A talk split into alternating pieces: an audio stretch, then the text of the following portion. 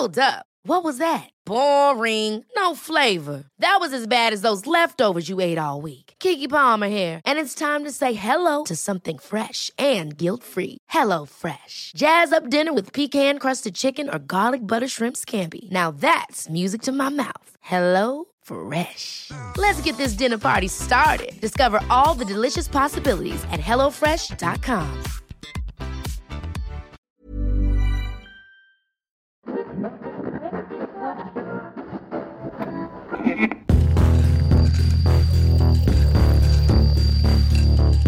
Überdosis Crime. Der Podcast. Hast du deinen Flugzeugmodus aus? Also An. Flugmodus, Entschuldigung. Vor allem auch Flug, Flugmodus an. Nett aus. Ja. Mensch, ist das, du weißt doch aber, was ich meine. Oder Ja, etwa nicht. jetzt schon. Danke fürs Erinnern. Hallo und herzlich willkommen zum Podcast Überdosis Crime. Ich bin Chenoa. Und ich bin Saskia und bei uns geht es um nationale und internationale Verbrechen. Es hat viel besser geklappt, als ich gedacht hatte, falls ihr es nicht gemerkt habt. Saskia und ich haben gerade die Rollen getauscht hier, weil Chenor wollte hier mal ein bisschen was abspeisen, ein bisschen was durcheinander Ja, bringen ich- und dachte wahrscheinlich, Nee. ich habe einen Hirnschaden oder so, weil sie meinte, mal gucken, ob das funktioniert.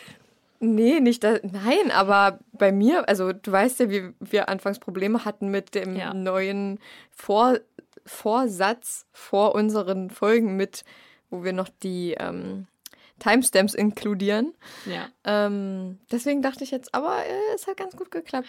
Es ist jetzt im Schlaf, ist es drin. Es kann jetzt jemand mich wecken und dann sage ich Hallo und herzlich willkommen zu Überdosis Crime. Also, es ist euch wahrscheinlich aufgefallen, dass es diesmal nicht Saskia gesagt hat. Aber es ist ja jetzt auch kein festes Ding, dass hier einer immer das sagt und einer immer das. Außer euch gefällt es natürlich, ja. Also dann können wir das vielleicht auch so beibehalten. Ich bin hier der Begrüßer. Chenor trinkt ihren Kaffee. Und wirkt. Zucker den. Oder Nee, oh, das kauf dir so ich irgendwie- Agavendicksaft. Wenn du das mit dem Zucker an sich nicht magst. Ich finde, mit Reissirup ist das immer gut. Ich Ich süße, quäle mich einfach dadurch. ich süße, ja, aber man kann es sich ja auch lecker machen. Oder du machst dir mal Dalgona-Kaffee. Das schmeckt dann wie Eist-Kaffee. Ja, ich habe letztens auf TikTok habe ich gesehen, wie eine da sich so einen richtig coolen Becher gemacht hat. Die hatte so ein Riesending von Starbucks. Und dann hat sie da erst so ein Werbung. so ein Karamellsirup reingemacht. Dann hat sie, weiß ich nicht, noch irgendeine spezielle Milch, die irgendwie auch noch einen besonderen Geschmack hat, reingemacht. Und dann Kaffee, also gekühlten Kaffee. Boah, und das sah so nice aus, muss ich echt mal sagen. Ja. Also ich meine, wenn wir sagen, wir trinken Kaffee, dann, dann meinen wir 10, 15 Prozent Kaffee und der Rest Milch. Naja, aber es sind schon, also bei mir, ja, also ich mache Also- schon gut Milch rein. Ich habe schon lange keinen Kaffee mehr getrunken. Und wenn ich Kaffee trinke, dann immer nur den Dalgona-Kaffee, weil ich den dann irgendwie samstags für meinen Freund und mich mache.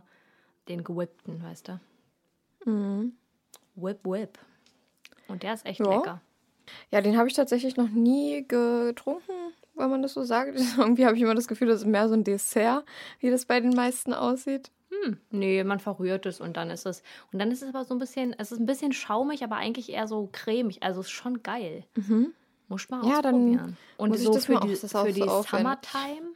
Summertime ist es Ja. echt nice. Ich nehme halt immer den entkoffinierten Kaffee, weswegen das eigentlich gar keinen Sinn ergibt, aber also schon, weil es schmeckt. Ich trinke es dann halt auch wirklich bloß aufgrund des Geschmacks und nicht, weil ich irgendwie Energie brauche. Ja, krass. Ich habe mir auch mal überlegt, mir Matcha zu kaufen und einen ähm, Milchaufschäumer. Und dann, das habe ich jetzt nämlich auch bei jemandem gesehen. Und das sah so lecker aus. ja. Also, obwohl, also ich bin ja gerade so voll auf Grün. Ich finde Grün momentan richtig dolle schön. Ähm, also so dunkles Olivgrün ist ja auch scheißegal. Aber ähm, dann sah das auch so schön aus. Und dann dachte ich mir so, Matcha soll ja auch so ein bisschen wach machen, oder? Also es soll ja auch so ein bisschen. Das hat, Okay, also ich glaube, also- es hat mehr Koffein als einen Kaffee. Okay, mega gut. Die Mama meines Freundes hat gesagt, sie hat das mal getrunken. Sie hat das geschenkt bekommen, hat das getrunken und hat sich dann die ganze Zeit gefragt, wieso sie so Herzflattern hatte an dem Tag, bis sie dann realisiert Mm. hat, dass sie ja Matcha getrunken hat morgens. Ähm, Okay. Aber ich, ich wollte gerade sagen, bevor du dir das kaufst, weil das soll sehr erdig schmecken, Äh, bevor du Echt? dir das kaufst, äh, kommst mal nach Dresden, dann gehen wir zu Starbucks und holen dir einen Matcha-Latte und dann Ja. Gucken wir mal, ob dir das schmeckt. Ich habe das selber auch noch nie probiert, aber ich habe gehört, dass es sehr gewöhnungsbedürftig ist und wenn man es dann kennt oder wenn man es mehrere Male getrunken hat, findet man es auch nice und ich glaube, der kalte soll besser schmecken als der warme. Ähm, aber es ist, glaube ich, also äh, extra dafür, wenn du dir jetzt nur extra dafür einen Milchaufschäumer kaufen würdest, würde ich dir, glaube ich, erst empf empfehlen, den mal zu probieren, weil das, glaube ich, Ja. schon wirklich sehr gewöhnungsbedürftig ist. Ja, naja, ähm, es gibt ja bei unserem lokalen Bubble Tea Laden, sage ich mal, ähm, gibt es auch Matcha und da höre ich von richtig vielen, weil Oh. das das total lecker ist. Aber ich kann mir nicht vorstellen, dass die da diesen Matcha Latte verkaufen, der so krass viel ähm, Koffein enthält, weil das kaufen sich ja auch Kinder. Also ich meine, Na, nicht, dass Kinder haben es nicht trinken nicht dürfen, aber Haben die dann nicht vielleicht eher die Matcha-Kugeln? nee, das ist richtig ein grünes Getränk. Ah, krass. Ja, und ich habe sogar gehört, dass es mega lecker schmecken soll und nicht erdig. Ja, ich wollte gerade sagen, kommt Das- auch drauf. Ich habe mal gehört, Ja. es ist auch äh, wichtig, welchen Matcha man hat. Also der muss Ja, qualitativ hochwertig sein, damit der nicht so erdig Ja. schmeckt. Ja, und da, das erinnert mich gerade total an dieses Chlorophyll, was gerade die ganzen Leute trinken. Ich wollte es auch mal Ähm, ausprobieren. Ja, also ich würde sowas auch gerne ausprobieren, aber ich denke mir einfach so, okay, weil manche sagen, das schmeckt halt auch so wie, wie Rasen. Hm. Ähm, und manche sagen, schmeckt nach gar nichts. Ich habe gehört, ich frage mich, einige hatten welche mit Minze. Also es soll wohl sehr viel angenehmer sein, wenn man die mit die Tropfen mit Minze kauft, weil das dann halt so ein bisschen nach minzigem Wasser schmeckt und dann ist es viel easier, es Okay. zu trinken. und was, also was bringt es, dass man dann sich vitaler fühlt oder? Nee, angeblich soll der ähm, Körpergeruch sehr viel weniger werden. Also wenn man schwitzt, soll es nicht mehr Okay. nach Schweiß riechen oder der Schweiß soll nicht mehr anfangen zu stinken, sondern halt irgendwie ein bisschen süßlich und neutral eigentlich. Dann haben welche krass. gesagt, dass man dann untenrum auch gut riecht, aber da hatten, haben auch welche gesagt, so, nee, das beeinflusst das gar nicht. Ja. Ähm, Krass. Ich dachte, das ist einfach nur dafür, sich irgendwie so fit zu fühlen. Nee, und es so. sagen auch ganz viele, dass das gut für die Haut ist. Hm. Also, dass da, die haben dann gezeigt, dass sich ihr Hautbild sehr viel, äh, also geklärt hat und dann die Haut ein Ja. bisschen besser wurde und so Unreinheiten weggegangen sind und die Haut ein bisschen geglowt hat. Ich wollte es auf jeden so, Fall auch na, mal ich ausprobieren. mir. Also ich muss sagen, mit dem, mit dem Schweiß habe ich jetzt eigentlich kein Probleme. Ist Ja, jetzt nicht ich so, dass ich nicht. ständig, also wenn ich halt Sport mache, gehe ich duschen und äh, ja, Ja. klar, wenn man jetzt mal den ganzen Tag rumgehastet ist irgendwie und dann so Ja. angeschwitzt ist mehrere Male, dass man dann abends denkt, okay, jetzt ist auch Zeit für eine Dusche. Ja, Aber ja, aber nicht so, ich, dass also ich ich weiß, was du meinst. Ja, es ist Ja, nicht, dass weil- ich tagsüber anfange zu riechen und so denke, Alter, was ist denn hier los? Ja, genau, das ist bei mir ganz genauso. Also eigentlich, ich schwitze so gut wie gar nicht, halt im Sommer und so, ja, aber halt nicht so, dass ich jetzt sagen würde, ich muss mir das jetzt holen oder ich Hm. muss mir jetzt, weil manche, äh, die lassen sich ja auch dann die Achsel, die Achseln mit ähm, Botox unterspritzen oder Ja. so, damit sie halt aufhören zu schwitzen und das ist ja, Ja. auch, oder die Hände oder aber das ist ja dann eine richtige, also nicht, ich weiß nicht, ob ob das direkt eine Krankheit an sich ist, aber es ist auf jeden Fall eine Störung vom Körper. Ja. Auf jeden Fall. Ja, also keine Ahnung, ich- ich hätte das jetzt ausprobiert, wenn das wirklich, also ich bin eigentlich relativ fit, so ich bin halt nur manchmal ein bisschen müde. Ähm, das ist das Einzige eigentlich und ja, manchmal, ich trinke halt einfach zu wenig. Hm. Ähm, aber das ändert ja daran auch nichts. Ähm, wenn es jetzt irgendwas, also wenn- wie du sagst, für die Haut, aber ich habe keine Hautprobleme, deswegen, also hatte ich noch nie, deswegen, Ja. eigentlich ist es, wäre es für mich jetzt nicht wichtig. Genug Chlorophyll-Talk. Chlorophyll-Talk. Wir starten mit unserem Verbrechensalphabet. Wir haben heute Buchstabe V. Ja, genau, V. ähm, Einfach mal so eine Folge lang. Ich finde, wir sollten mal eine Folge machen, wo du dir ähm, einen Akzent raussuchst und ich mir einen Okay. Akzent raussuche und wir den komplett die ganze Zeit durchziehen. Oh, das kann ich aber nicht. Nee, darf ich jetzt nicht verraten, das ist ein Geburtstagsgeschenk für dich. Hätte Ich hab, weiß ja deins auch schon. Gut, dass wir aber auch erst äh, Ende des Sommers Geburtstag haben, beide. Äh, ich bin mir so wissen. sicher, dass wir uns das gleiche schenken. naja. Nee, Wir ich bin mir werden nicht sehen. sicher, aber ich könnte mir vorstellen, dass dir sowas auch einfällt. Whatever. Buchstabe V. Möchtest Mhm. du anfangen? Was soll ich? Ja, ich kann starten. Dann starte mal. Mein Wort für den Buchstaben V ist die Verleumdung. Und falls ihr euch noch daran erinnert, letzte Woche hatte ich üble Nachrede. Also hatte den Begriff üble Nachrede. Und da habe ich ja schon gesagt, ne, dass Saskia mir alle guten weggesnackt hat vor der Nase. Ähm, und so war das natürlich auch bei V. Trotzdem wollte ich, äh, angelehnt an die vorherige Folge, mal den Unterschied zwischen Verleumdung und üble Nachrede erklären. In Abgrenzung zur üblen Nachrede muss bei der Verleumdung die Unwahrheit der Tatsache feststehen. Lässt sich diese nicht sicher beweisen, kommt lediglich eine Verurteilung nach 186 StGB in Betracht.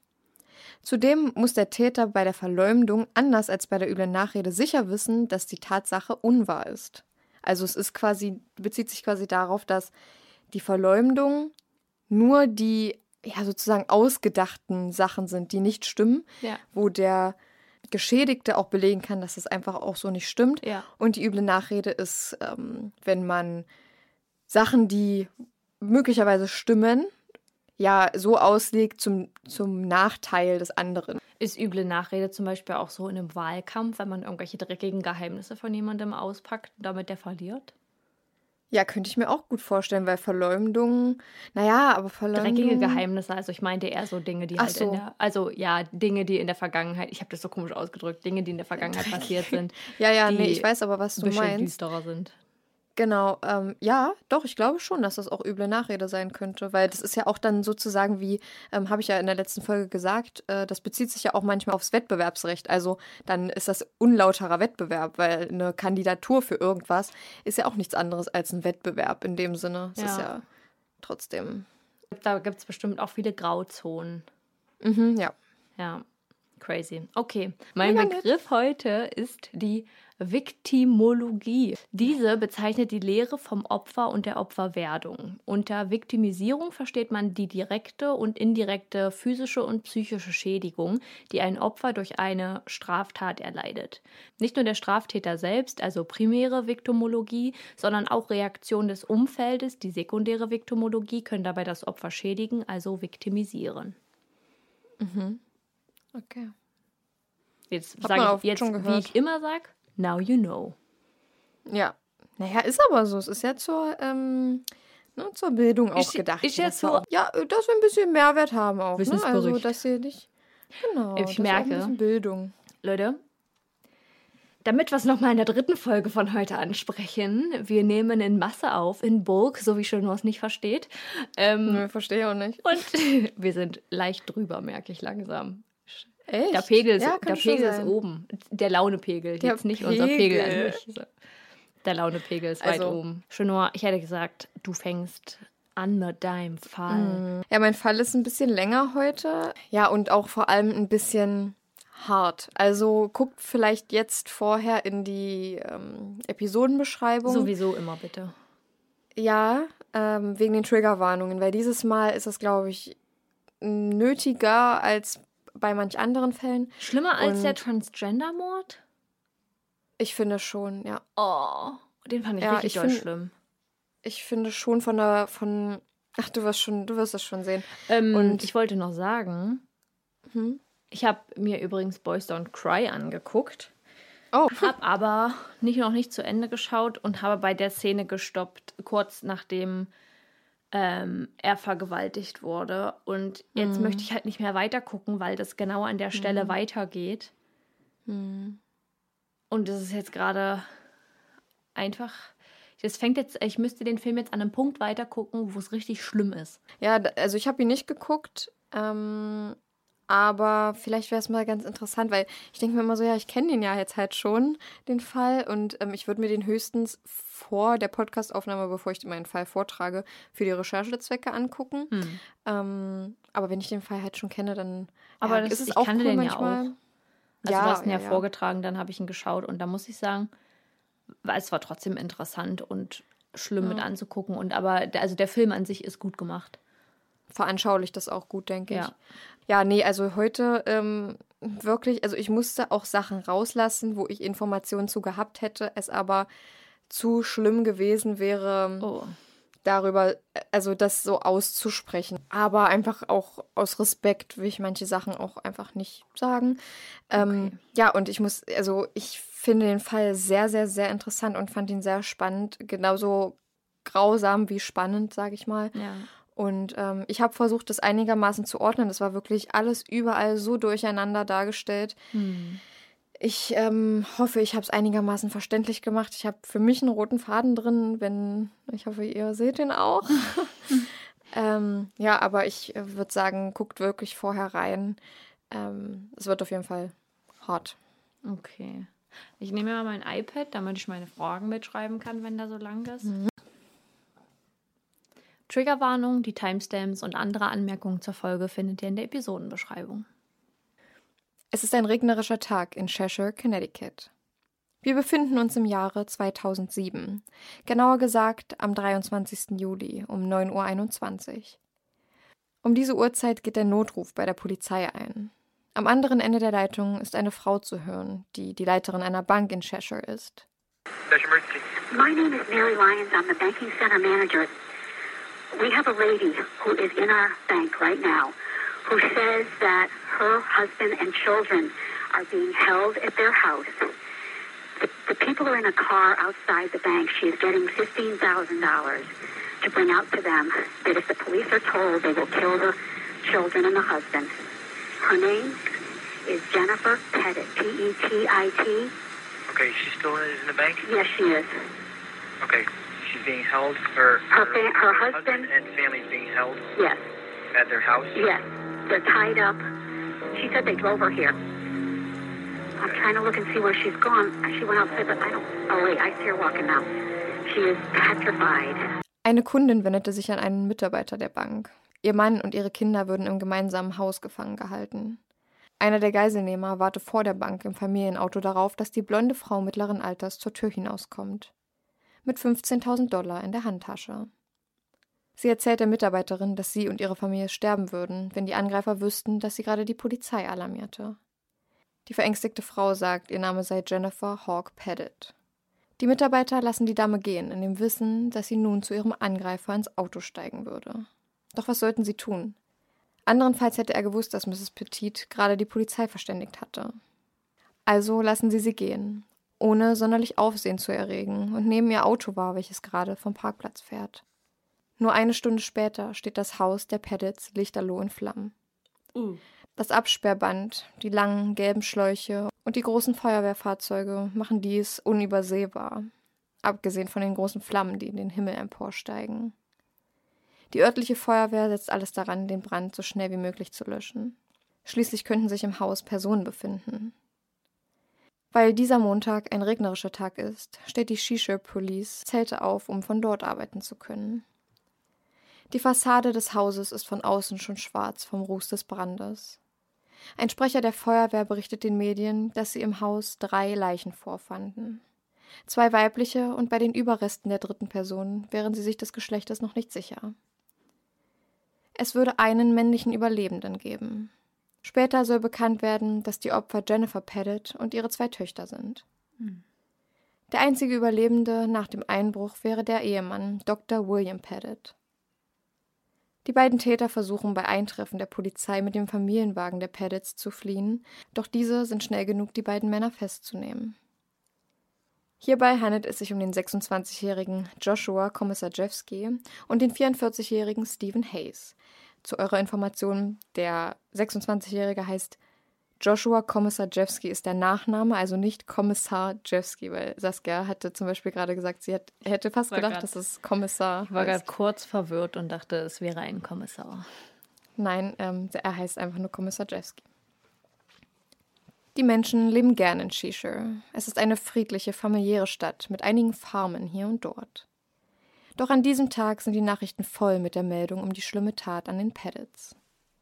Überall in den Medien ist zu hören, dass die Ehefrau zu Tode stranguliert wurde und beide Töchter aufgrund einer Rauchvergiftung ihr Leben ließen, nachdem die Einbrecher das Haus in Brand setzten.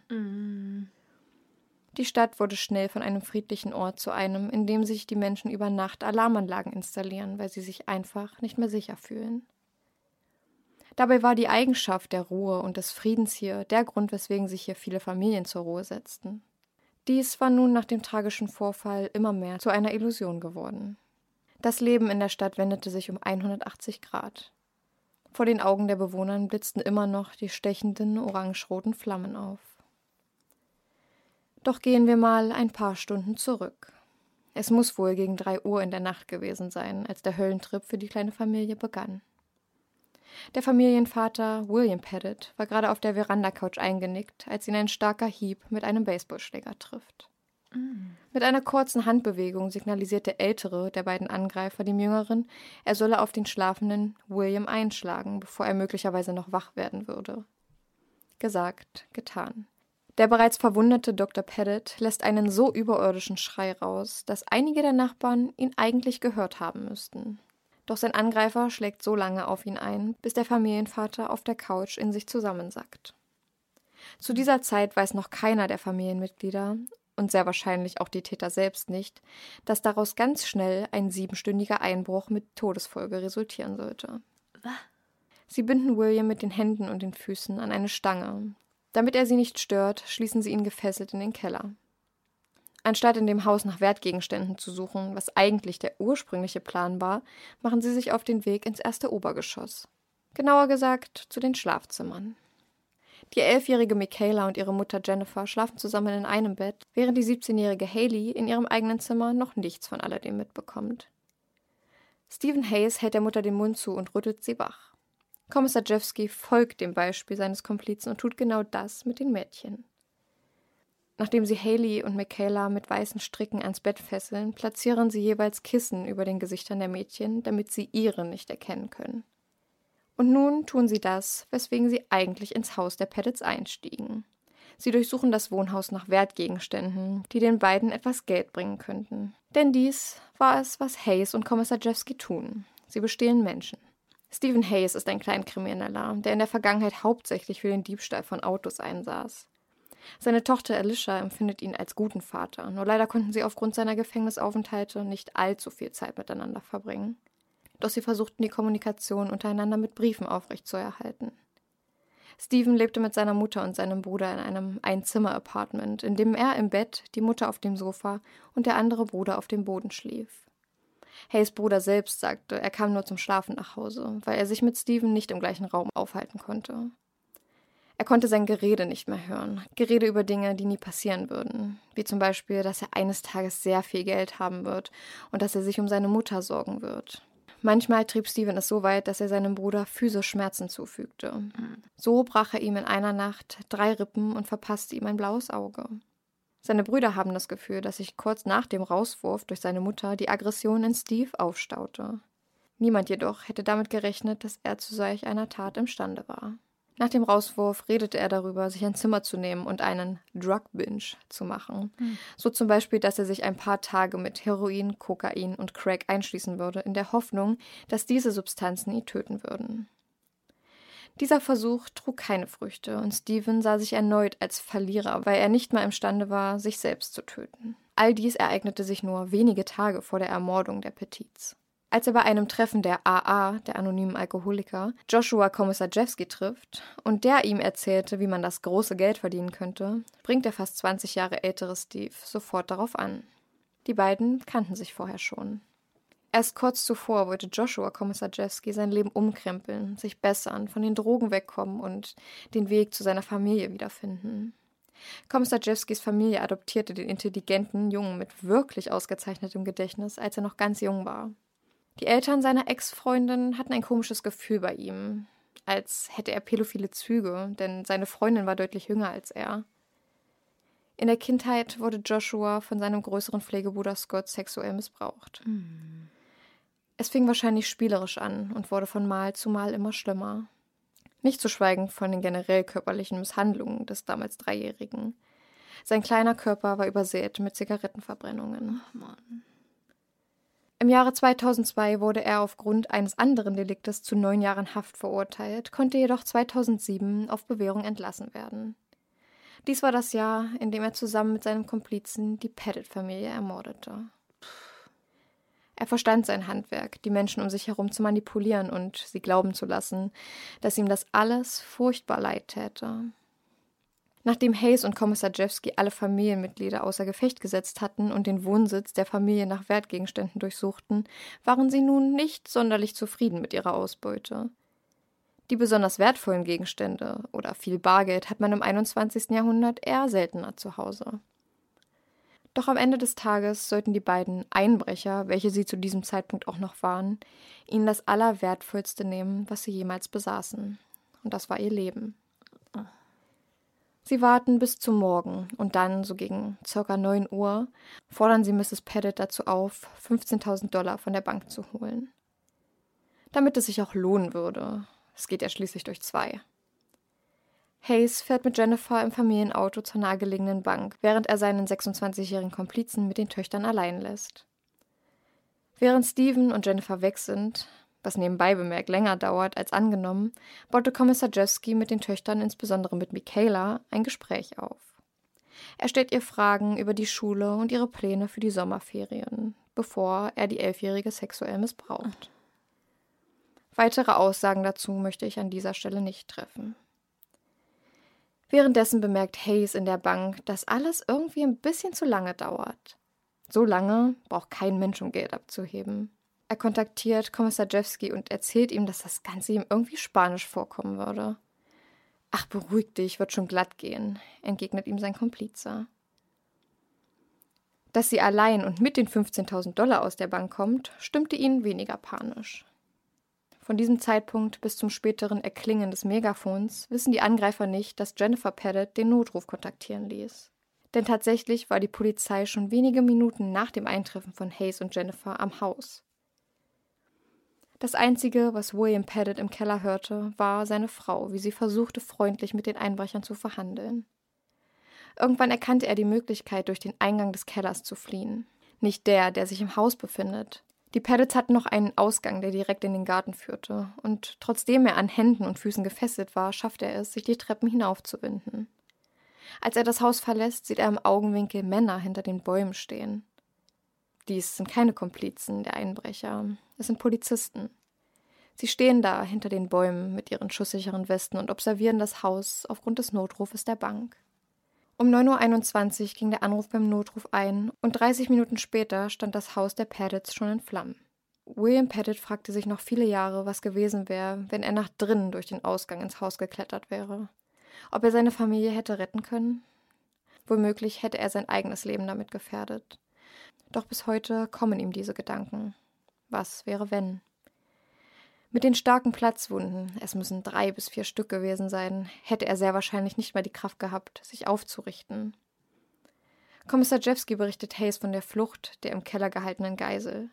Dieser wird so wütend, dass er Jennifer daraufhin stranguliert und vergewaltigt. Kommissar Jeffsky und Hayes wird klar, dass sie alle Beweise ihrer Tat verschwinden lassen mussten. Am besten in Schutt und Asche. Und so taten sie es. Sie nahmen zwei Kanister Benzin und übergossen jeden Teppich, jedes Polster und leider auch die beiden Mädchen mit der hochentzündlichen Flüssigkeit, bevor sie ein Feuerzeug nehmen und das gesamte Haus in Brand stecken. Kurz bevor sie die Türen zu den Kinderzimmern schließen, soll Kommissar Jeffsky zu Hayes gesagt haben, du kannst nicht ernsthaft die Mädchen mit anzünden. Dann entfachen sie das Feuer und fliehen zum Familienauto, mit dem sie nur wenige Meter weiter von der Polizei gestoppt werden. Jennifers Schwester sagt, es sei das Schlimmste gewesen, was sie jemals hätte machen müssen, ihren Eltern zu sagen, dass ihre Tochter und zwei ihrer vier Enkelkinder ermordet wurden. Später, als Jennifers Eltern William im Krankenhaus besuchten, sind sie geschockt über den Zustand des 50-Jährigen. Er liegt dort mit Wunden am ganzen Körper und entschuldigt sich dafür, dass er ihre Tochter und Enkel nicht beschützen konnte. Oh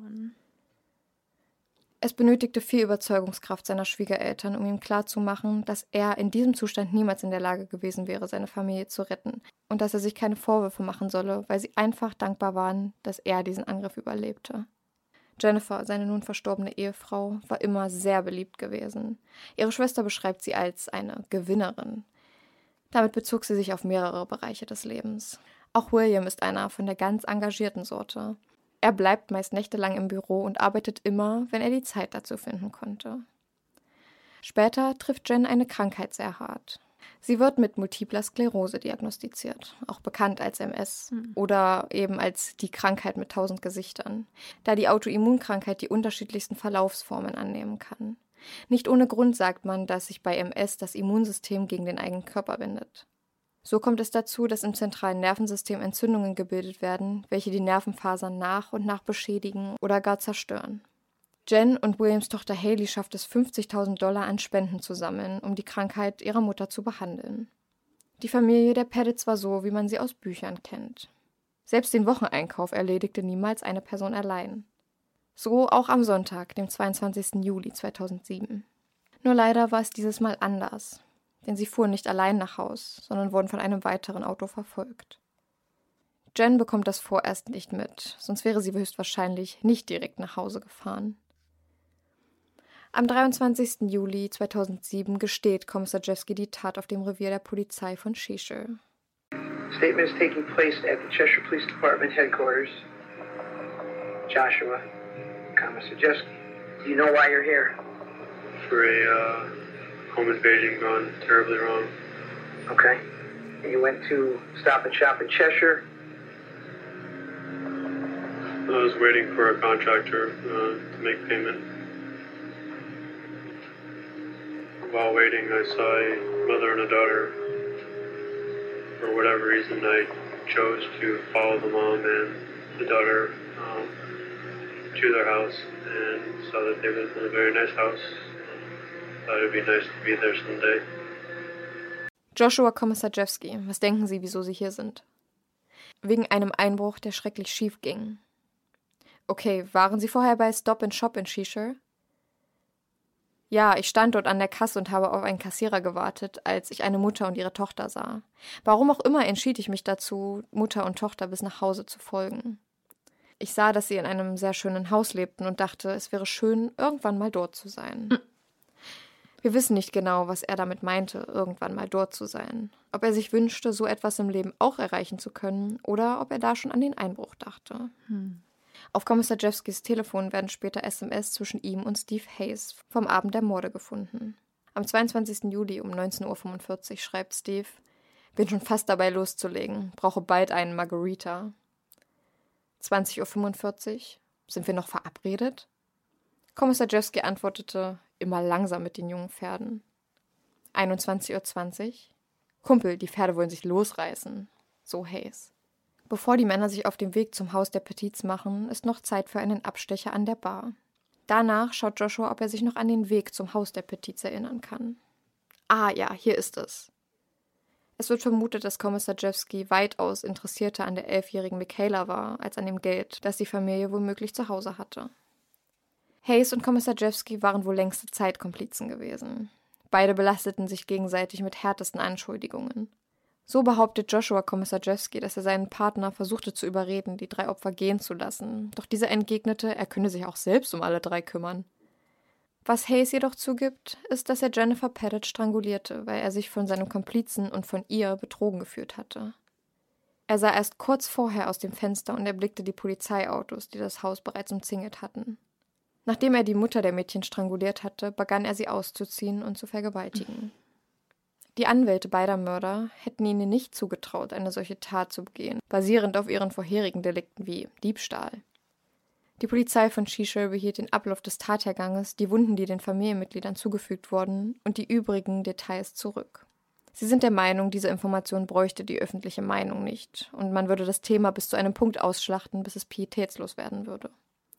Den Angehörigen sollten die drei Petitfrauen so in Erinnerung bleiben, wie sie es immer waren. Die Anwälte der Angeklagten schlugen der Staatsanwaltschaft den Deal vor, sich in allen Anklagepunkten schuldig zu bekennen, um der Todesstrafe zu entgehen und eine lebenslange Haftstrafe zu bekommen. Hayes Brüder sagen in einem Interview, dass sie sich wünschen würden, dass Steve zur Todesstrafe verurteilt wird. Oder so wie sie es sagten, I hope someone puts a bullet in his head. Für die Leute, die kein Englisch verstehen, so heißt so viel wie ich hoffe, jemand schießt ihm in den Kopf. Der Gerichtsprozess der beiden Mörder von Jessica, Haley und Michaela wird zu einer riesigen Attraktion im Staate Connecticut. Sogar so riesig, dass die Verteidigung der Täter den Antrag stellen, die Verhandlungen in einen anderen Staat zu verlegen. Erstmal muss sich die Jury über die Schuld der Angeklagten einig sein und zusätzlich müssen sie in ihrer Entscheidung über die Todesstrafe übereinstimmen. Im Verlauf der Verhandlungen werden alle im Verhör aufgenommenen Bänder abgespielt. Eine Sache, die den Angehörigen der Familie besonders schwer lag, ist Kommissar Jeffskys ständiges Erwähnen von Michaelas Spitznamen. Er nannte sie KK. Alter. Die ganze Zeit. Auch sagte er, ich schaue nach Dad und nicht, ich schaue nach ihrem Dad oder Mr. Pettit. Was? Auch weil er auf den Bändern den Tathergang und die Misshandlung der Elfjährigen so genau beschrieb, war die Verhandlung emotional deutlich schwerer zu ertragen. Weil manche Jurymitglieder der genauen Veranschaulichung der Tat durch Kommissar Jewski nicht standhalten können, müssen die Verhandlungen und Tapes gestoppt werden. Die Angehörigen der Peddits erwischen sich oft bei dem Gedanken, die beiden Täter spüren lassen zu wollen, was sie fühlen mussten. Sie wollen ihre Häuser brennen sehen, einfach damit sie wissen, wie das ist. Meistens fragen die Angehörigen sich schon einen kurzen Moment darauf, wieso man anderen Menschen sowas antun würde. Sie sind nicht wie die, die die drei Personen grausam aus ihrem Leben rissen. Die Fotos der Leichen werden der Jury im Prozess gezeigt, aber niemals an die Öffentlichkeit herausgegeben. Als in weiteren Verhandlungen der Brandexperte der Polizei spricht, erfährt die Jury, dass die älteste Tochter Haley noch atmete, als die Flammen sie erreichten.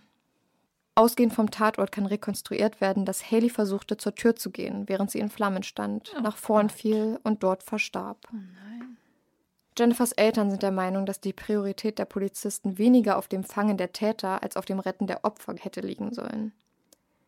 Denn diese waren zu dem Zeitpunkt ja schon vor Ort, an dem Hayes und Kommissar Jeske das Haus gerade in Brand setzten. Drinnen hörten die Angreifer aus einem Megafon, sie sind umzingelt, sie werden hier nicht unbemerkt rauskommen. Die Hawks, Jessicas Eltern, kritisieren die Arbeit der Polizei dahingehend. Dann endlich, nach Monaten der Verhandlung, gibt es ein Urteil, welches in den Nachrichten vor ganz Amerika ausgestrahlt wird. Schuldig im Sinne der Anklage. Beiden Tätern steht nun die Todesstrafe bevor. Diese Entscheidung spaltet die USA. Einige, wie zum Beispiel Dr. Pettit selbst, sind der Meinung, dass Menschen, die anderen das Leben nehmen, auch kein eigenes mehr verdient haben. Auf der anderen Seite stehen diejenigen, die sagen, dass die Todesstrafe das kleinere Übel ist, als bis zum Tod im Gefängnis zu sitzen und in einer Isolationszelle 24 Stunden am Tag die Gesichter der Opfer vor dem geistigen Auge zu haben. Hm. Stephen Hayes bat bereits nach einem Jahr Haft darum, die Todesstrafe vorziehen zu können und sie sofort wahrzunehmen. Ja. Hm. Sein, sein Wunsch wurde abgelehnt. Im Jahre 2012 wird die Todesstrafe in Connecticut abgeschafft und Hayes und Kommissar Jeffskis Strafe in eine lebenslange Haftstrafe umgewandelt. Nachdem Hayes 2010 in die Todeszelle verbannt wurde, begann er sich mit einer Frau aus North Carolina namens Lynn auszutauschen. In den Briefen, die er an Lynn sandte, gestand Hayes von Anfang der 1980er Jahre bis 2007 17 Frauen und Mädchen im Alter von 14 und 25 in der Region New Englands getötet zu haben. Bitte was? Laut Hayes waren viele seiner Opfer Frauen und Mädchen, die er als Anhalter aufgabelte. Ich dachte, da kommt jetzt missbraucht. Hm. Der ähm, ist sehr wahrscheinlich ein Serienmörder gewesen. Und das ähm, wusste man gar nicht, bis er verurteilt wurde. Oh mein Gott. Ja, also wir wissen ja auch nicht, ob es zu 100 Prozent der Wahrheit entspricht, aber ähm, er hat es der Frau geschrieben.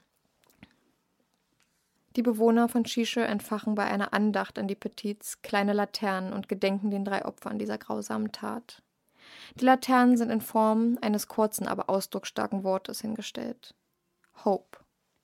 Sie läuteten die Glocken der Kirche für drei Minuten. Für jeden eine Schweigeminute, in denen nur dem Klang der Glocken gelauscht und ganz tief im Herzen an die Peddits gedacht wird. Fast ein Jahr später wird das Haus der Peddits abgerissen und der Bau eines Denkmals in Form eines Parkes begonnen. Oh, krass. Hm. Äh, also erstmal, oh, es ist eine traurige, es ist eine verdammt traurige Sache. Hm. Und auch so willkürlich. Ja. Ich bin da mitgefahren und dachte, ich wäre auch gern mal in dem Haus. Hm. Und auch die Art und Weise, also verbrennen, ist glaube ich, eine der allem, Todesarten, ja. die mit am schlimmsten Vor allem beim ist. lebendigen Leibe. Und also alles es wird davor, auch, das ist ja auch, das ist ja ein stundenlanges Quälen gewesen. Ja, sieben Stunden, ja. Ist wirklich richtig schlimm. Ähm, Und der, der Vater, Ja, der ist jetzt, steht jetzt ganz allein, stand danach ganz allein da. Mittlerweile hat er wieder geheiratet. ja, krass. Ähm, aber der muss ja, so traumatisiert sein. Alleine, ja, allein wenn einem so etwas passiert, dass man gefesselt wird und überfall, man überfallen wird, danach ist man mhm. ewig lang, wenn nicht für immer traumatisiert, was sowas angeht. Aber wenn dann auch noch die Familie verbrannt wird und vorher missbraucht und Mhm. ey, der, Ja. der Mann, der ist wahrscheinlich für immer, für immer geschädigt, psychisch. Ja. Ich kann euch da an dieser Stelle die Doku ans Herz legen, aus der ich meine ganzen Informationen habe.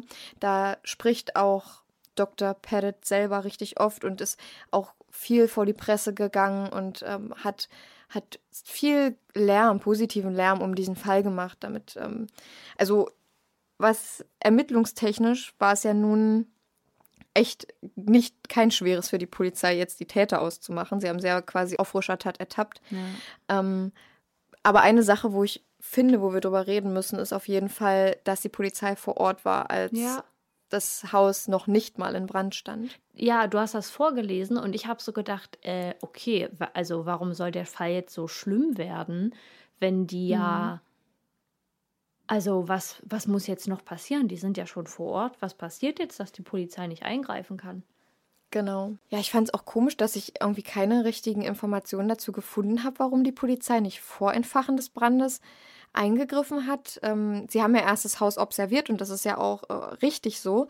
Aber es verging ja eine bestimmte Zeit, bis die Mörder das Benzin verteilt hatten und Ja. ähm, das dann anzündeten und dann ich meine, ja, das Feuer verbreitet sich sehr schnell, wenn es gelegt wurde mit Benzin.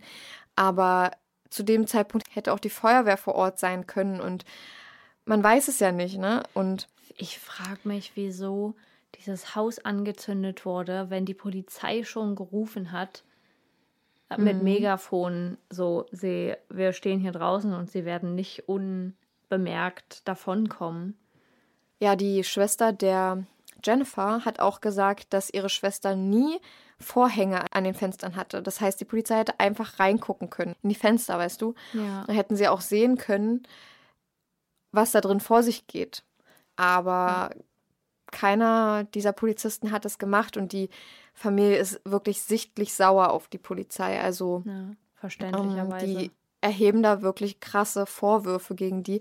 Ist wirklich verständlich, weil mir soll mal einer erklären, warum die Polizei da stand und einfach zugeguckt hat. Ja, ich meine, man könnte jetzt sagen, aus Eigenschutz, ich, die, das Personal klar. dort, die, ähm, die Polizisten, die müssen ja auch sicher sein bis zu einem bestimmten Punkt. Mhm. Aber Dazu gibt es ja Spezialeinheiten, wie das SEK zum Beispiel. ja, Oder die SWAT halt. ja. Und Unverständlich. die, und die hätten sie anfordern können. Die sind ja darauf prädestiniert, sich schnell darauf vorzubereiten, schnell und dann ins Haus zu gehen. Und ich- frage mich, warum das da nicht wirklich in Angriff genommen wurde. Und Ja, ich möchte das mal- wirklich gerne mal wissen. Muss man noch Aber die mal Polizei recherchieren vielleicht. Mm, Ja, die Polizei gibt darüber nicht wirklich Auskunft oder auch ähm, andere geben darüber nicht wirklich Auskunft, warum das so passiert ist. Ich habe versucht, das zu finden. Wenn ihr, also an unsere Zuhörer, wenn ihr eine Idee habt oder mal was gehört habt, was da passieren könnte, weil das ist, glaube ich, ein relativ bekannter Fall, ähm, was das, was dort passiert ist, dann schreibt es mir gerne. Ich würde es sehr, sehr gerne mal wissen, weil mir ist es unerklärlich, wie sie einfach da draußen standen.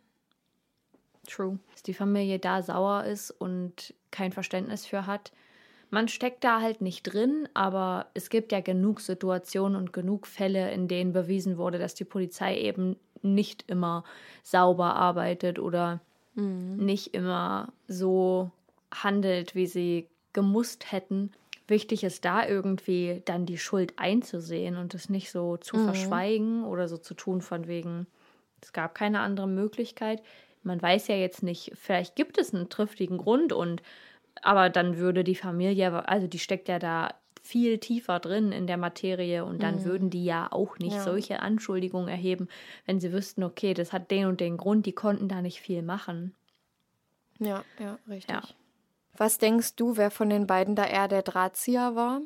Ich könnte mir vorstellen, dass Kommissar Jewski dieses, den Satz, ich habe gesagt, die kannst du doch nicht anzünden, als Vorwand nimmt. Natürlich versucht er sich Ja. irgendwie von der Schuld Ja. frei zu machen und ähm, ja, irgendwie einen, ja, ein bisschen eine Strafminderung zu bekommen. Ähm, aber auch so, was er gesagt hat mit, also da merkt man, dass psychisch da irgendwie oder dass er von der Intelligenz her nicht auf der Höhe ist ähm, für sein Alter, weil das hätte er ja kombinieren können, dass wenn er sagt, ich bin ja dann hinterhergefahren, weil ich gern mal in so einem Haus sein wollte, der, Mhm. das, also ja, dass, dass der da irgendwie psychisch nicht ganz klar war. Und Psychisch nicht, aber ähm, an sich ist eigentlich Kommissar Jewski ein relativ, beziehungsweise war er es, als er ein Kind war, sehr intelligent. Also später vielleicht eher weniger wegen der wegen dem Konsum der Drogen Mhm. und wegen seinen ganzen Sachen, die er schon erlebt hat, äh, weiß ich nicht, ob man sich da irgendwie dann ein bisschen zurückentwickelt.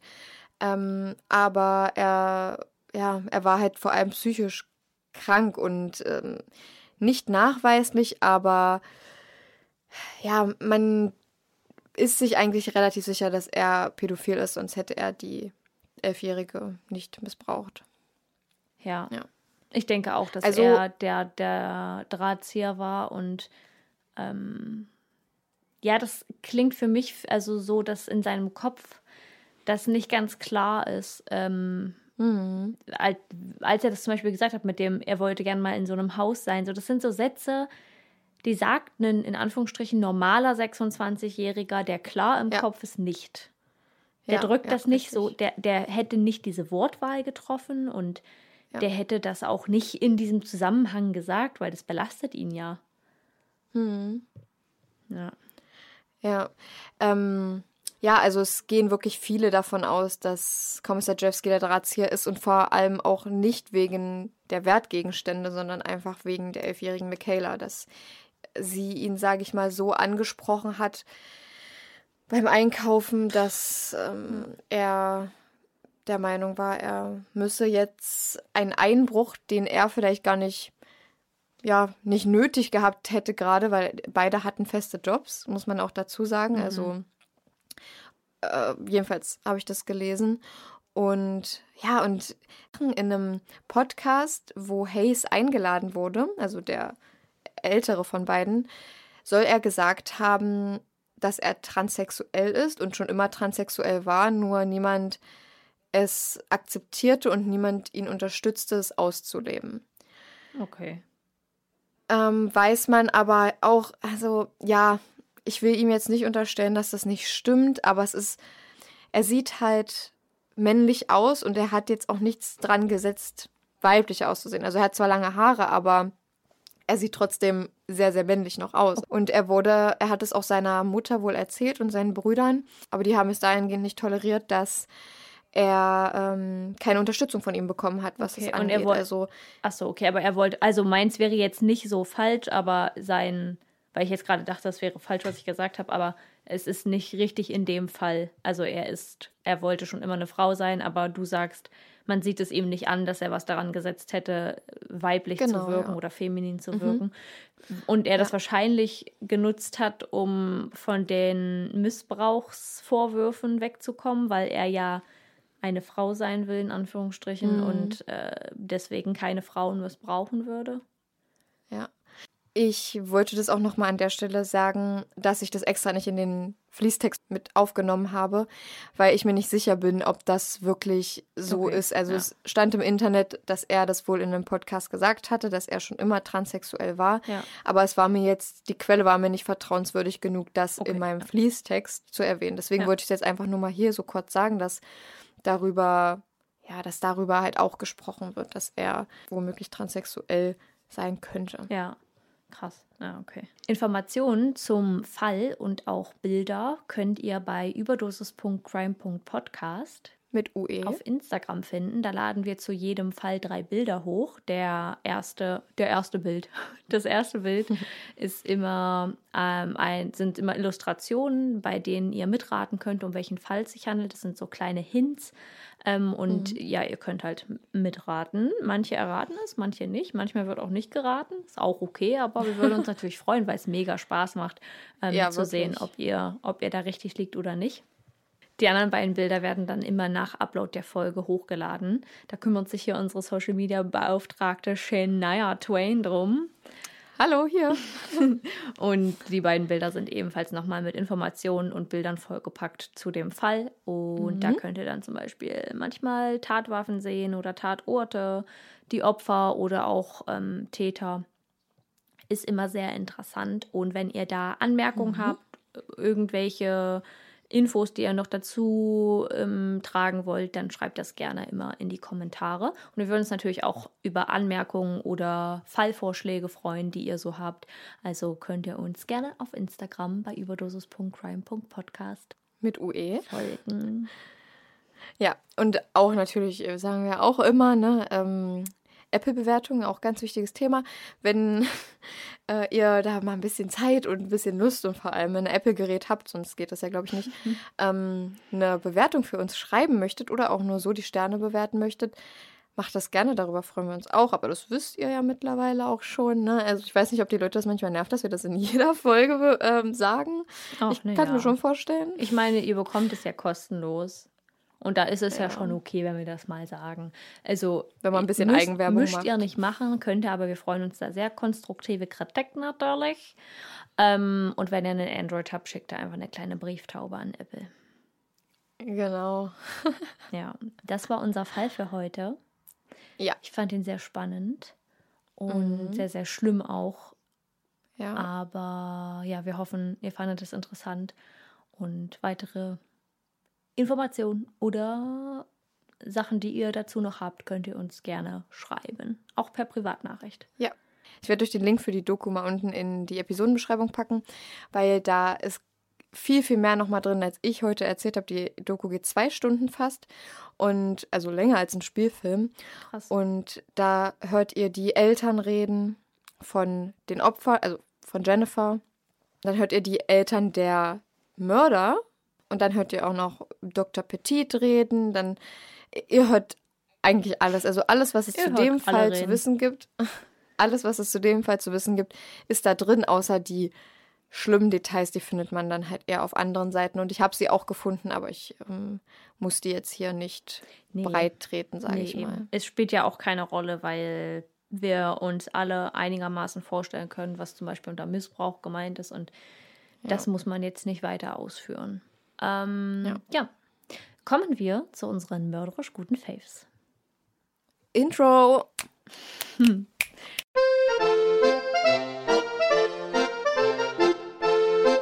Mein Favorit für diese Woche sind meine Rollschuhe.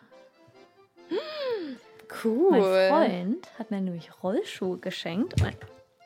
Oh, ja, er ja gleich mal mein iPad abgerissen. Ich hole sie mal kurz, da kann ich sie da mal Yes. zeigen. Schaut das jetzt nicht? Das gehört uns mal wieder nicht. Ich Au. bin gespannt, ob sie ihren Favoriten Au, au, dieses. Mal Ich posten wird. Ja, ja, okay. Ähm, ob sie ihren Favoriten diesmal posten wird, weil die Rollschuhe wollen wir halt schon sehen, ne? Also, ähm, das lassen wir uns jetzt nicht gefallen, dass es denn nicht kommt. Da schreiben wir mal schön ein paar DMs, wenn das nicht gepostet Ich wird. habe jetzt nur einen bei. Wow, die sehen richtig schön aus. Oh mein Gott, die sehen wirklich richtig schön aus. Okay. Jetzt ist er wieder da, die gute. Wow, die sehen so schön aus, habe ich gerade schon zu unseren Zuhörern gesagt. Wow, die sind wirklich richtig schön. Tete. Wow. Hammer. Ja. Und ja, jetzt habe ich, ähm, pass auf, Leute. ja, es hat, Kannst du mir mal die Marke verraten? Ich will mir auch so welche holen. ja, Impala. Ah ja, Werbung. Und äh, ja, ich bin damit auch zu Hause bei meinen Eltern schon ein bisschen gefahren. Und jetzt habe ich halt, naja, jetzt muss ich zwischendurch mal ein bisschen aufhören, weil äh, wir sind dann zurückgefahren nach Dresden und hier macht es ein bisschen schlecht. Ich bin bei meinen Eltern auch in der Wohnung gefahren, also im Haus. Ist auch okay, aber ich habe mich auch einmal langgelegt. Aber Oh. war nicht so schlimm wie, ich glaube, vier oder fünf Tage davor.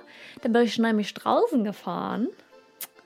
Und äh, ich weiß nicht, was ich mir dabei gedacht habe, aber ich habe halt versucht, so eine kleine Transition zu machen. Von vorwärts zu rückwärts fahren, auch wenn ich rückwärts noch gar nicht fahren kann. Ähm, bin hingefallen und habe mir, no joke, no joke, kleines Schleudertrauma zugezogen. Weil du bist ja auch immer ein bisschen überdramatisch. Nee, jetzt kein Spaß. Ich hab, ich bin, ich kann das. Was beim Arzt? Nee, aber ich bin, äh, ich wollte mich drehen und habe das Gleichgewicht verloren und bin halt auf den Arsch gefallen, habe aber nicht genug K äh, Kraft im Oberarm gehabt, der ist so weggeknickt und dabei bin ich mit dem Kopf, der ist halt einmal komplett nach hinten geklappt. Und ganz, es sah richtig witzig aus, aber es tat, also in dem Moment tat es nicht so doll weh. Ich habe mir mein, meine Arschbacke, die tat richtig weh. Da dachte ich so, Alter, was ist denn hier passiert? Ähm, Das ging dann, das war dann danach sofort wieder weg und nach so anderthalb, zwei Stunden ähm, zu Hause habe ich dann gemerkt, oh, ich krieg, glaube ich, langsam einen leichten Muskelkater im Hals. Und dann die nächsten vier oder fünf Tage konnte ich nicht im Bett liegen und meinen Kopf anheben. Ich musste, um meinen Kopf zu verschieben im Bett, meine Hand dahinter packen und meinen Kopf stabilisieren und den dabei, also den so richtig rumschieben, weil wie bei so einem Kleinkind. Wie bei so einem Baby. Und im Auto, wenn ich bei jemandem mitgefahren bin, ich konnte dann auch nicht selber Auto fahren, wenn ich bei jemandem mitgefahren bin und der ist zu schnell angefahren, musste ich meinen Hals so festhalten oder stabilisieren, weil der so geruckelt hat, weil da keine Kraft drin war. Ich muss mir hier auf der linken Seite irgendwie die Bänder überdehnt haben.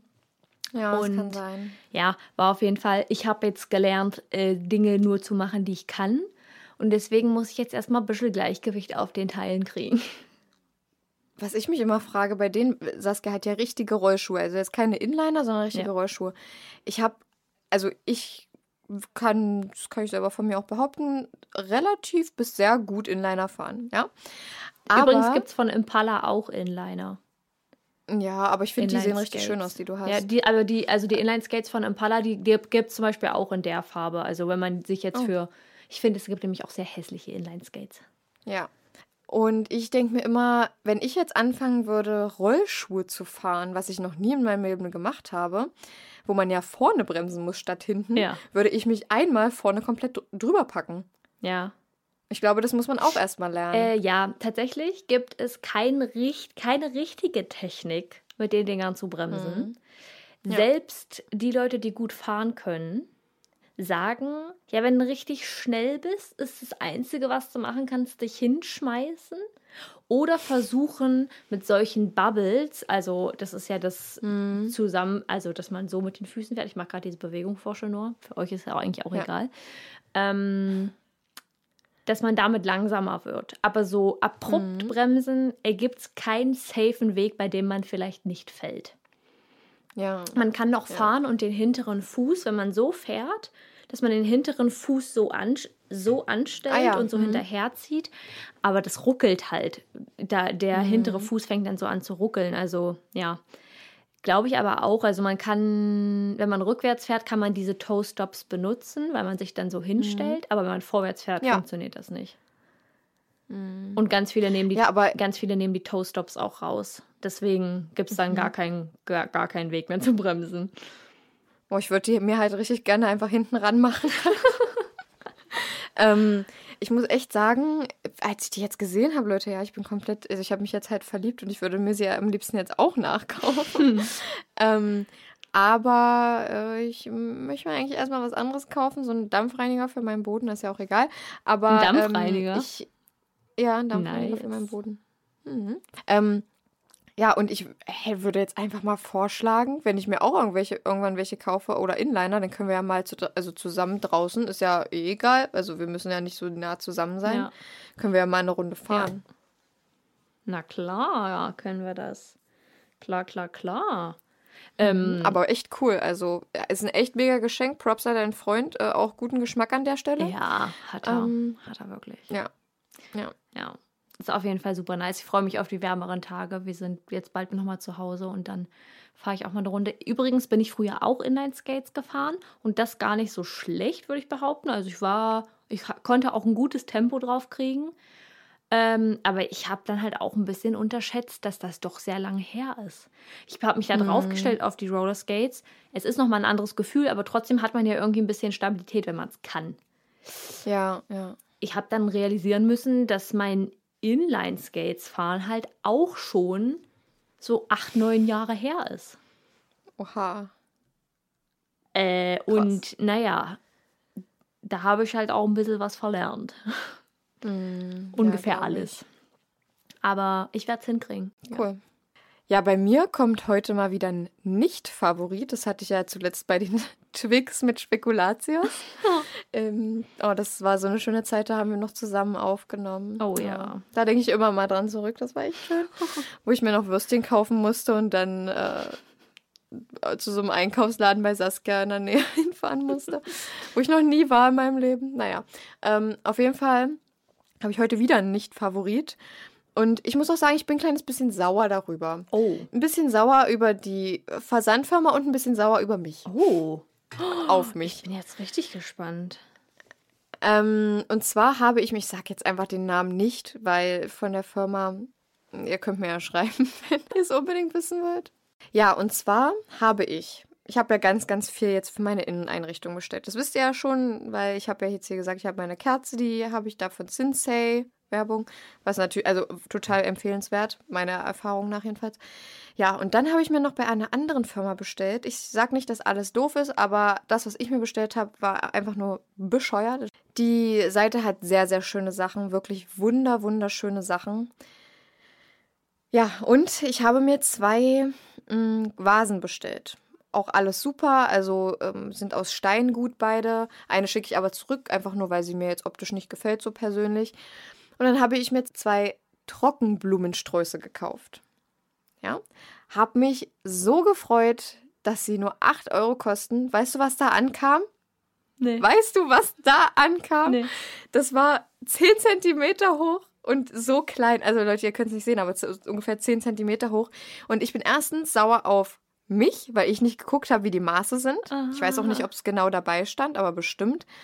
Und zweitens bin ich sauer darüber, dass die das auf Fotos so aussehen lassen, Ja. dass es groß aussieht. Ich kann dir das nachher mal zeigen, aber es sieht aus wie ein richtig voller, großer Blumenstrauß.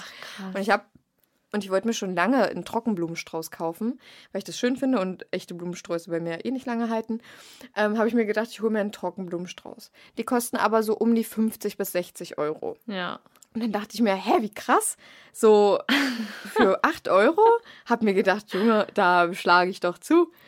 Ja, und dann kam das und ich pack das aus, hab mir extra die beiden Vasen für meine beiden Trockenblumensträuße gekauft. Und die, die sind da einfach, Chenor stellt so die, die Blumen da rein und die, die verschwinden einfach in der Vase. Ja, genau so ist es. Und ich finde das, also warum macht man daneben nicht irgendwas, was einem ungefähr zeigt, wie groß es sein kann. Klar kann man da in die Beschreibung gucken, aber das sah für mich einfach so eindeutig. Ich sage ja auch nicht, dass die alleine schuld sind. Ich bin Ja, ja ja. auch schuld, weil ich nicht geguckt habe. Aber das sah einfach so groß aus, als wäre es wirklich ein voller, normaler Blumenstrauß. Und jetzt bin ich einfach so enttäuscht. Die, Ja. Also ich habe, ich schicke jetzt alles zurück, außer eine Vase, weil die wirklich schön ist. Aber Ja. ich frage mich wirklich, also, nee, da bin ich richtig sauer drüber. Und, da, und Ich das hat, das, das hat für vier Sachen 60 Euro gekostet. Ist auch noch okay. Ist auch noch okay. Aber wenn ich jetzt mir das mit meiner Sinsei-Werbung ähm, Bestellung vergleiche, wo ich elf Sachen oder so für 33 Euro gekauft habe und mir alles davon gefällt und ich alles davon auch behalten werde, dann denke ich mir halt, hm, irgendwo ist da ein Fehler. Ja, ähm, ich kann mir gut vorstellen, dass sie das vielleicht auch ein bisschen beabsichtigt machen, weil Leute sich den kaufen und dann aber nicht, wenn sie nur diesen gekauft haben oder alles andere behalten, dann für 8 Euro sagen, oh, dann muss ich nochmal zur Post rennen und das retournieren und so. Das machen die dann nicht, sondern behalten es dann eher, weil sie so denken, ja gut, dann sind es halt 8 Euro, die mir jetzt flöten gehen, aber. Ja.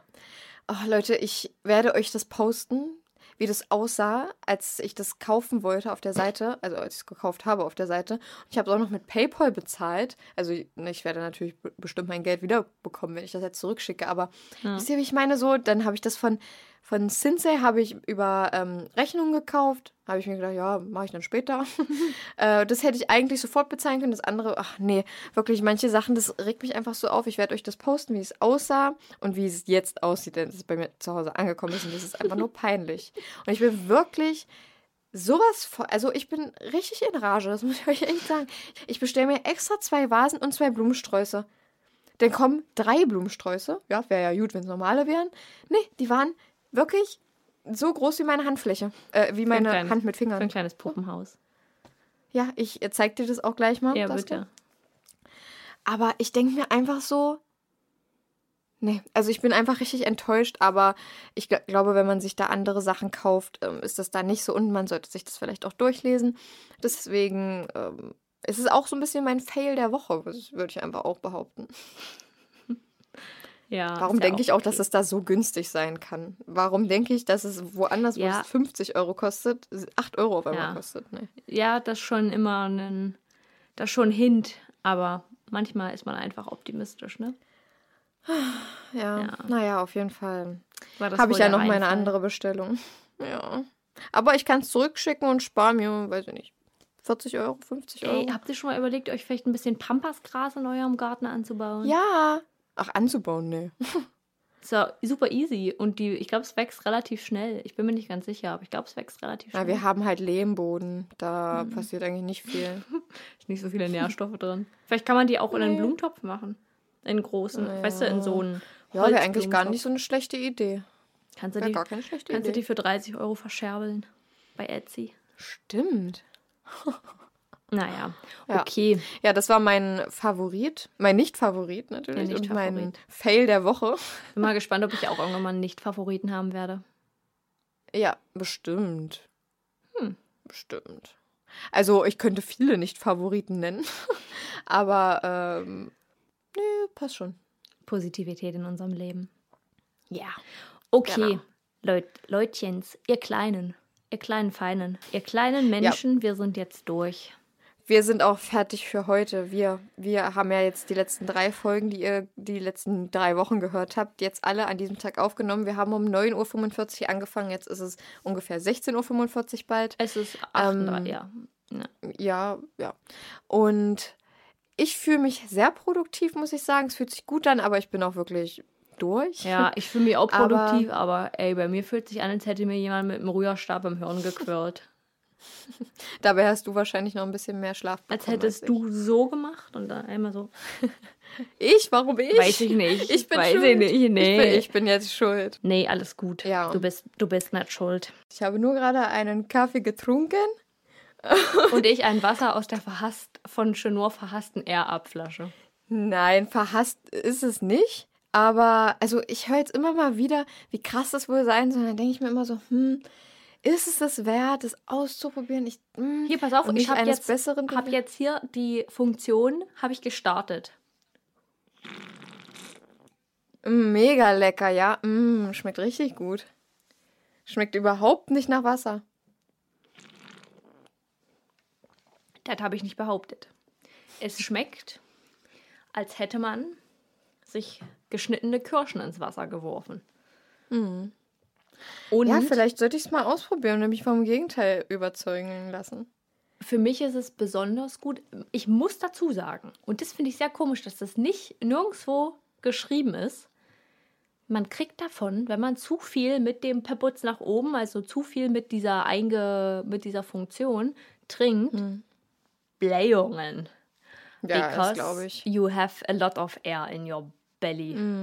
Ähm, ja, weil man eben durch dieses kleine Luftloch, also durch dieses Loch in diesem Ring, der oben drauf gesteckt ist, dieser Pott, das Aroma zieht, was dann in den Rachen kommt und dann zum Hirn läuft und dann denkt dein Kopf, ah, da ist Wasser mit Geschmack. Das ist für mich mega gut, weil ich ja fruktoseintolerant bin. Mm, Ich darf das nicht immer so sagen. Ich habe eine Fructose-Malabsorption. Ich bin nicht intolerant, weil ähm, die Intoleranz ist angeboren und ähm, ja, Krass. da können schlimmere Sachen passieren als bei der Malabsorption, aber ist auch nicht so nice, wenn man, naja, whatever, zu viel Information. Auf jeden Fall ist es cool, weil ich, wisst ihr, bei so einer Fructose-Malabsorption oder Intoleranz ist alles außer Wasser. Da explodieren dir die Geschmacksnerven. Also ist es ganz gut, dass man auch mal zur Abwechslung was anderes trinken kann.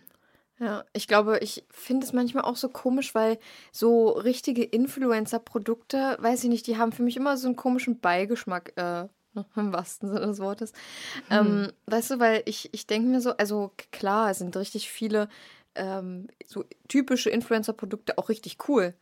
Aber manchmal, also ich bin da erst so ein bisschen immer skeptischer bei vielen, sage ich. Nicht bei Ja. allem, aber bei vielen. Manchmal frage ich mich auch so, also ich meine, ich kann auch voll verstehen, dass man auf Influencer als Werbung setzt und da ist es ja egal, ob dein Produkt mega Mhm, absolut. nice ist oder nicht. Aber bei diesen Firmen, die halt so richtig krasses Influencer-Marketing betreiben und es nur darüber machen ähm, Mhm. und immer so, also das sind ja diese ganzen Ramschmarken, die dann halt ihre Produkte für krasse Preise anbieten und Oh dann ja. ultra hohe Rabattcodes vergeben, ähm, wo ich mir so denke, niemals darf da jemand ohne Rabattcode bestellen, weil es solche Ja. Ausbeute ist, meiner Meinung nach. Macht ja Ähm, auch keiner, weil es ja. gibt so viele Rabattcodes jeden Monat für eigentlich fast jedes Online. Genau, und da, Dings. da habe ich halt immer so das Gefühl, dass die das extra machen, weil die Produkte vielleicht gar nicht so nice sind. Ja, doch. Also das ist ja, das ist ja in der, also bei der Errechnung des Preises, das hatte ich in der Ausbildung, aber das weiß wahrscheinlich auch sonst jeder andere auch, wird ja auch immer einkalkuliert ähm, die Rabatte, die du gibst. Ja. Und die kalkulieren ja schon in der Preisplanung ein, was für Rabatte die darauf geben Ja, ja, werden. klar. Nee, aber ich meine auch so qualitativ wahrscheinlich nicht so nice. Also du kannst dir einreden, dass die 35 Euro Haarmaske toll ist, wenn du dir mit den gleichen Inhaltsstoffen eine aus der Drogerie kaufen kannst. Nicht, dass die Ja. Drogerieprodukte gut sind für die Haare, aber so, das wäre halt vom, von der Qualität her das Gleiche, aber du hast das Gefühl, das benutzen alle Influencer, das muss gut sein. Und dann kaufst Leute, ich halt. kann euch so viel erzählen über Influencer-Produkte. Also ich kaufe mir wenige davon, aber ich habe mir zweimal Sachen geholt. Einmal Werbung von Pomelo, eine Haarmaske, kompletter Trash, würde ich nie wieder machen. Also ich ist nicht komplett gedacht. schlecht, aber wie du gesagt hast, es ist nicht krass, also nichts anderes, als wenn ich äh, zur Rossmann-Werbung gehe und Ja.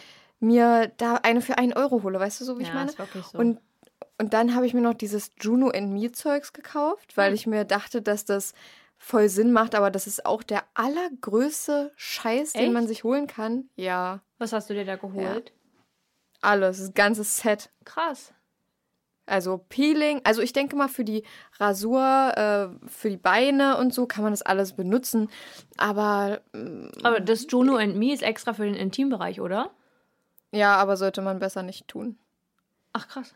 Ich denke mir auch so, ich habe mir nämlich auch, weil auch so dieses Packaging aufgebaut ist wie so, ja, und dann bist du reinlich und irgendwie dann, also das vermittelt halt wirklich so, du bist nur weiblich und schön, wenn deine, dein Gebiet da unten gut riecht und äh, sauber ist und ey, akzeptiert einfach, dass Biologie anders funktioniert.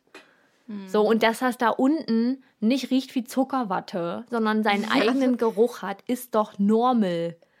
Ja, ich wollte nur sagen, dass manchmal halt so äh, Influencer-Marken, ich das manchmal so ein bisschen kritisch Sehe? Auch, also manche, ja, manche. Also die jetzt wirklich hier für, wo Menschen, ich will jetzt keine Namen, aber wo Menschen mit Veneers für Zahnbleaching Werbung machen. Okay, gut, das war das abgeschlossene Wort jetzt zum Influencer-Produkte-Talk. Ähm, aber wie gesagt, es gibt auch richtig gute, coole Sachen. Ähm, da muss man immer für sich dann gucken. Und ähm, ja, ich würde sagen, dann schließen wir einfach die Folge hier ab. Und äh, Ja. würden sagen, begrüßen wir euch einfach dann nächste Woche. Nee, nein, nicht nächste Woche. Übernächste Woche begrüßen wir euch wieder. Okay. Ja, habt's fein, passt auf euch auf. Folgt uns auf Instagram, schreibt uns gerne Apple Podcast Rezension. Genau, macht Und- alles, was ihr könnt. Macht alles, was ihr könnt. Passt auf euch auf, bleibt gesund, ihr Kleinen.